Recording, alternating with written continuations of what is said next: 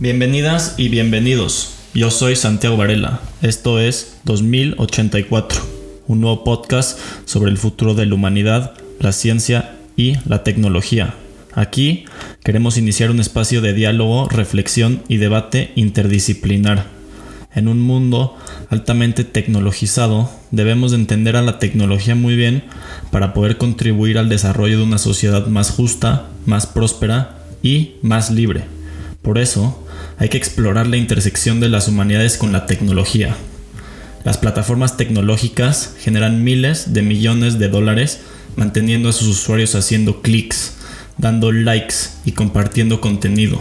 Así como un árbol vale más como madera y una ballena vale más muerta que viva, en la economía de la extracción de la atención, un ser humano vale más cuando está deprimido, indignado, polarizado y adicto.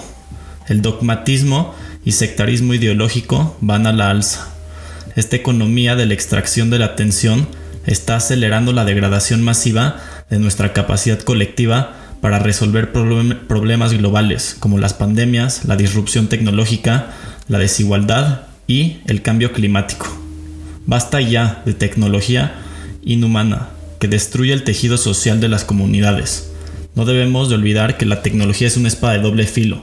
Así como la tecnología puede ayudarnos a vivir en un mundo abundante, en bienestar humano, la veloz disrupción tecnológica está poniendo a la humanidad en jaque mate. Utopía o distopía. Eso depende de nosotros. Ante esta alarmante situación que enfrenta la humanidad, las mejores universidades del mundo han respondido con instituciones y centros interdisciplinarios que se dedican justamente al estudio general sobre el futuro de la humanidad, la tecnología y el riesgo existencial. Por ejemplo, en la Universidad de Oxford se fundó el Instituto del Futuro de la Humanidad. En la Universidad de Cambridge fue el Centro para el Estudio del Riesgo Existencial. En la Universidad de California, Berkeley, tienen el Centro para la Inteligencia Artificial Humana. Hay un muy destacado programa en la Universidad de Cornell.